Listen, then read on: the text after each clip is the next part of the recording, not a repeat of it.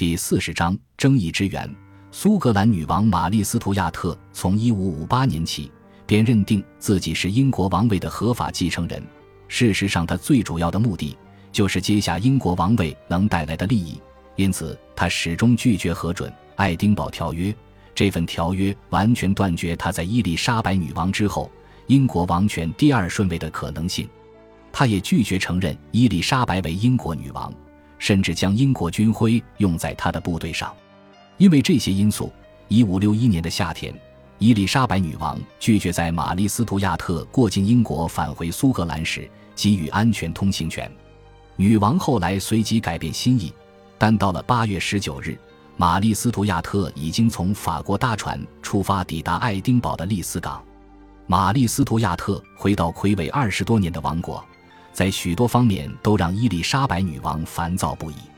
除了因为她的表亲在欧洲天主教派的眼中是比伊丽莎白女王更适合的女王人选，而对伊丽莎白的王朝带来实质的威胁外，国境之北还有宗教冲突的阴影潜伏着。玛丽斯图亚特告诉罗马教皇，他想要在苏格兰王国内重建天主教信仰。对个人而言，伊丽莎白女王将玛丽斯图亚特视为对手。她比伊丽莎白女王年轻，据说也较为貌美，而玛丽斯图亚特的寡妇身份，代表英国女王不再是欧洲贵族追求的唯一对象。欧洲各国都认定玛丽斯图亚特一定会再婚，因此她的择偶对表姑伊丽莎白女王来说也是一大担忧。她担心欧洲的天主教强权进驻邻国。最重要的是，一个觊觎英国王位的天主教徒，距离如此近。让伊丽莎白女王感到芒刺在背，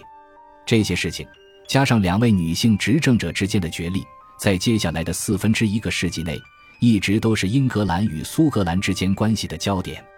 出生于1542年，玛丽斯图亚特在出生一周内就继承了父亲詹姆士五世遗留下的王位。为了逃避亨利八世强行逼迫她成为儿媳妇，也就是成为后来的爱德华六世的妻子。年仅五岁的他就被送往法国，和亨利二世的孩子一起接受教育，也因此与王储弗朗西斯订了婚。童年的时光，他都在豪奢稳定的环境中成长，和表姑伊丽莎白公主的成长过程大相径庭。玛丽斯图亚特受的教育，在许多方面都走传统路线，她深受礼赞天主教信仰的影响。并且接受一名身家良好的女性应该要有的才艺教育与可取的知识。和伊丽莎白女王不同的是，她并不爱炫耀学识，反而喜欢弗朗索瓦拉伯雷的讽刺文学，或法国文艺复兴诗人皮耶隆萨那温文儒雅的诗句，以及拉丁与希腊沉重的文学作品。他从小就学会用法文说写，如母语般流利，但他对意大利文。西班牙文和拉丁文只有一知半解的程度，虽然听得懂，但却无法书写。当他返回苏格兰时，他只记得简单的苏格兰文，只能与尼可拉斯·瑟洛摩顿爵士及约翰·诺克斯礼貌性的寒暄。但他仍非常努力地在语言能力上精进。尽管亨利二世想把玛丽·斯图亚特栽培成法国、苏格兰与英国未来的女王，但他一直认为让玛丽·斯图亚特学英文不太恰当。因此，一直到他成年后才开始正式接触英文。返回苏格兰国境中的苏格兰女王玛丽斯图亚特，从各方面看来都是美丽优雅的法国女子，会吟诵时髦的十四行诗，也懂得精美的针线活与刺绣，而她的部分作品甚至流传至今。她的字体也非常好看。她总是精心打扮，喜欢音乐、跳舞、芭蕾舞与舞会，同时精通马术。因为在法国宫廷成长的经验，他相当世故精明。他对男人很有吸引力，这一点毋庸置疑。就连个性阴郁乖张的约翰诺克斯都形容他迷倒众生，令人销魂。尽管玛丽斯图亚特的名声很好，但他那天生的浪漫与冲动，使他无论多么纯洁，总是勾引着男性。也因为他对人性的判断力不佳，后来都导致许多严重苦果。有些人得寸进尺。其他人则带给他深深的伤痛。更重要的是尽管他非常懂得运用自身魅力就连最正直的男人也无法抵挡。但提到统治国家时他却认定另一半只能扮演他配偶的角色。苏格兰驻英大使莱辛顿的威廉梅特兰便曾告诉托马斯伦道夫在玛丽斯图亚特身上看不到伊丽莎白女王拥有的成熟判断力与政治经验。在那个人类平均身高都比现在矮小的时代，身高六尺的玛丽斯图亚特算是相当修长。他的体型纤细，皮肤白皙，拥有栗色的卷发与棕色的眼睛。在他偏东方风味的脸孔上，却有过长的鼻子，这都是父亲的遗传。举止仪态高雅尊贵，他已经决定要成为最亲民的统治者。他对朋友大方忠诚。因此下属们都很欣赏她。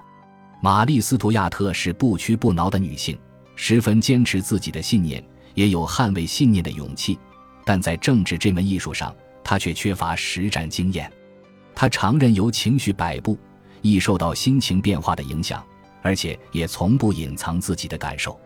情势发展良好时她快乐的雀跃不已但挫折与压力却容易让她陷入忧郁的悲伤中一名英国大使不得不以病态疯狂的女人字眼来形容她，他人不客气的态度就能让她濒临崩溃边缘。她甚至还有多次因紧张压力而多日卧病在床的记录，这对许多当代人来说都是非常怪异的行为。与伊丽莎白女王不同的是，玛丽斯图亚特并不喜欢健康的体能活动，因此常常生病，而她的病因常是体侧不明疼痛。但这些疾病可能都是情绪歇斯底里造成的结果。对玛丽来说经历了在法国宫廷中精致豪奢的生活苏格兰王国为她带来不少文化冲击。苏格兰位处欧洲偏远地区与文艺复兴带来的文明影响完全沾不上边。苏格兰气候冷冽住在原始城堡与塔形城堡的贵族们皆未经开化充满暴力倾向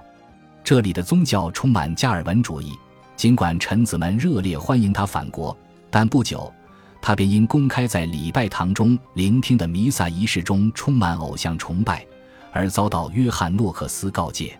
约翰诺克斯的训斥让玛丽斯图亚特因愤怒而哭泣但他十分担心新任女王会想要反宗教改革。然而主政派的新教人士早已准备好要容忍他的天主教倾向毕竟在他们的眼中伊丽莎白女王与艾伦侯爵未能成婚，无法一统英格兰与苏格兰，让他们仿如受到冷落。说起玛丽·斯图亚特，他其实一点儿也不了解苏格兰人民，也不知道经过与他的母亲玛丽·吉斯对抗后，人民有多么怨恨与法国有关的一切。在多数人眼中，他其实是个外国人。然而，他愿意让步，他很快宣布臣民在礼拜仪式中可享自由。此举安抚了苏格兰国会近身们，迅速的，他便在这些政治人物中号召了一批支持者。在统治苏格兰的前几年，玛丽·斯图亚特的主要顾问是他同父异母的哥哥詹姆士·斯图亚特。一五六二年，他正式册封哥哥为莫雷伯爵。莫雷伯爵是国王詹姆士五世众多的私生子之一，后因进入主圣会，并于1560年主导苏格兰宗教改革而崛起。除此之外，莫雷伯爵甚至主动以苏格兰女王之名对抗约翰诺克斯。并坚持女王可以在自己的小礼拜堂中聆听弥撒，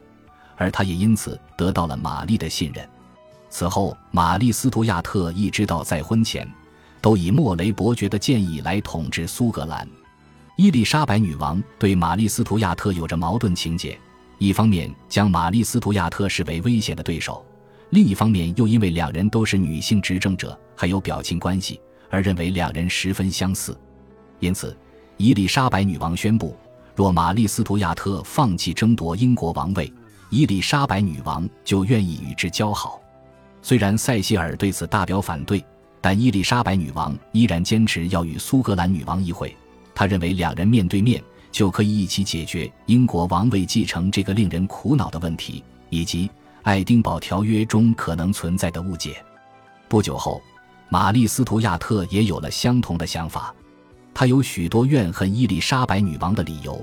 毕竟伊丽莎白女王在自己的王国中一手建立了新教霸权但玛丽斯图亚特知道若自己与伊丽莎白女王建立彼此之间的友好关系绝对有利无害。他始终不愿核准爱丁堡条约，主要是因为害怕若放弃英国军徽的使用权，可能会损害自己未来超越伊丽莎白女王的机会。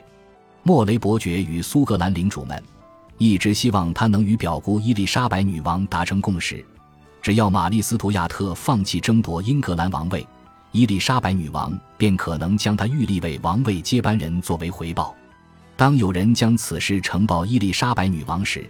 他一如往常地闪避回答。塞西尔私下则为伊丽莎白女王身后可能再有女性执政者感到万分恐惧。